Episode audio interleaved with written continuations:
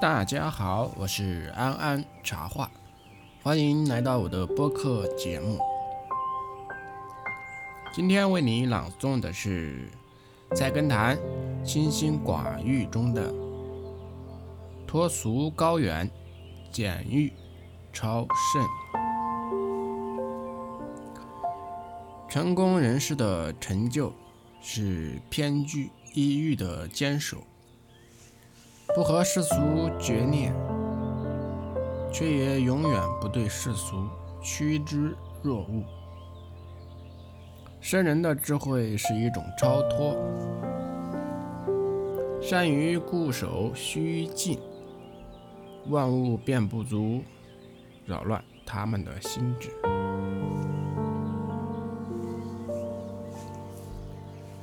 易经》中有道是无私。无畏，既然不动，有灵感就会通天下。不妄想妄为，我们就会获得心灵的虚静，豁然感悟通灵的精神境界，从而活出生命的别样风采。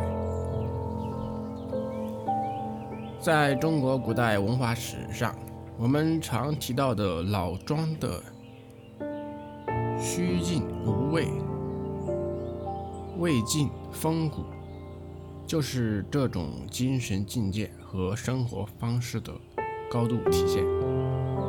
说到性灵潇洒、人生至玄至乐，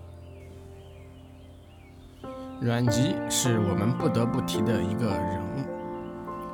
阮籍，三国魏时著名诗人，在天下多变的魏晋禅代之际，他既是文坛巨匠，也是竹林七贤之一。因不满昏庸无道的曹魏集团，又不愿攀附司马氏，行迹颇多狂逸。阮母去世。中书令裴楷前去吊唁，见阮籍饮酒长至大醉，衣冠不整，伸开两腿坐在床上，毫无哭泣之意。裴楷便痛哭了一阵，不告而别。后来有人问裴楷：“大凡吊唁，主人哭后，客人才行礼。”这是人所共知的礼俗。阮籍既然不哭，你为何要痛苦流涕呢？裴楷说：“阮籍超脱世俗，可以不遵从礼制，而我们这种世俗中人必须遵守礼制。为母亲服丧时，阮籍在祭文王。”司马昭席上仍然饮酒吃肉，同在酒肉上的司隶校尉何曾就对司马昭说：“你真要以孝道治理天下？阮籍父丧，却公然在你的席宴上喝酒吃肉，应该把他流放到荒漠之地。”文王说。我们除了担忧词中如此哀神劳累，还能说什么呢？再说有苦痛而饮酒食肉，本来就不为丧礼。此时阮籍仍然吃喝不停，神色自若。阮籍的邻家有一个美丽少妇，平日在酒炉旁卖酒。阮籍和王戎常在他家饮酒，有时醉了就睡在少妇身旁。少妇的丈夫产生了疑心，但仔细观察发现阮籍也没有别的意图。阮籍虽狂放不羁，但处事非常谨慎。他常以懊悔深远的言辞。与别人交谈，也从不对他人妄加评价。阮籍的贤不在于他的满腹经纶，还在于他能摆脱俗世所累，卓尔不群。因为不计较世俗得失，他获得了心灵的极大自由；因为不受教条规矩的束缚，他活出了魏晋的潇洒风骨。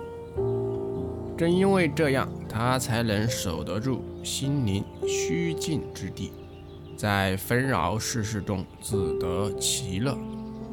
生活中做人做事，并不一定要谋个成就、地位或者名利。对他们过于牵挂，反而会成为我们生活的累赘。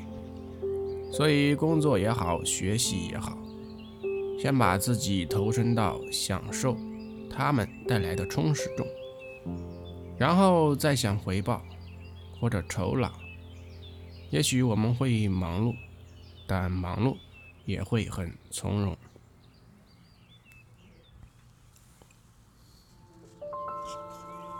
接下来为你朗诵的是《菜根谭·清心寡欲》中的“沽名钓誉，未厌名利”。《管子·法法》中说：“钓民之人，勿嫌事焉。”《后汉书》则说：“彼虽苛苛，有类沽名者。”所谓沽者，买也；雕者，用饵，引于上钩。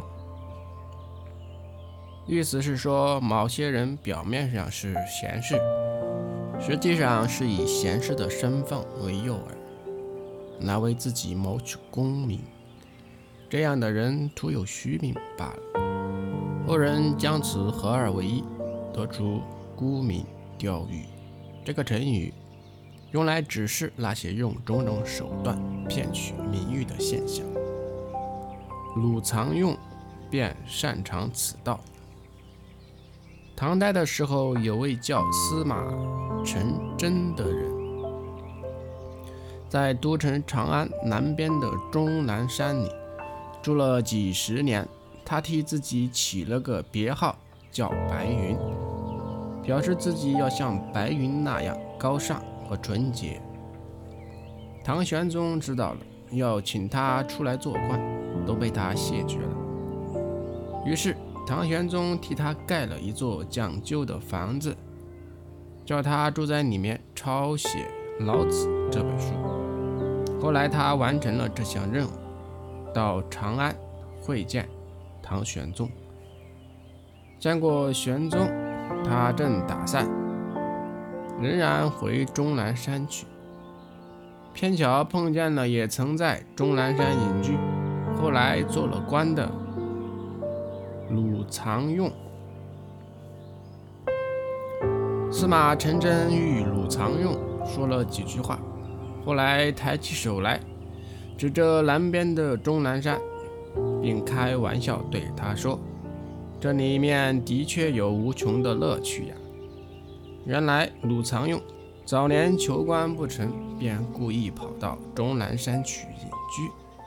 终南山靠近国都长安，在那里隐居，容易让皇上知道，并请出来做官。不久，鲁藏用果然达到目的。司马承祯想对他的这种行为讽刺一下，便应声说：“不错，照我看来。”那里确实是做官的捷径啊！把鲁藏用与司马承祯二者相作比较，高下立见。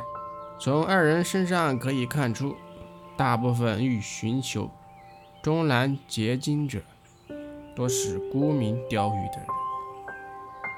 他们表面上畅谈山林的乐趣，对名利嗤之以鼻。实质上却在内心深处和自己唱着反调。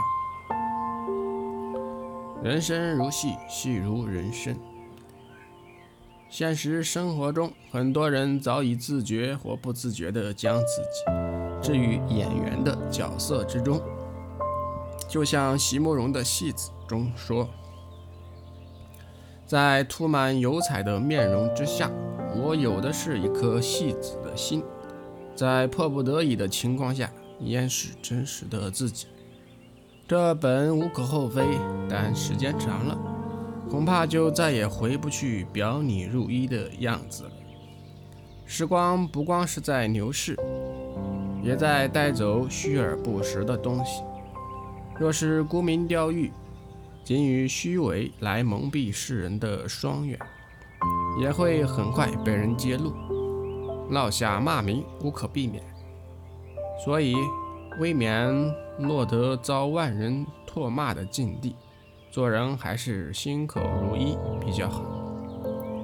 与人交往多些诚心，少些虚伪；工作时多些踏实，少些圆滑；生活中。以真心待人待己，只有卸下面具，我们的人生会在阳光下呼吸。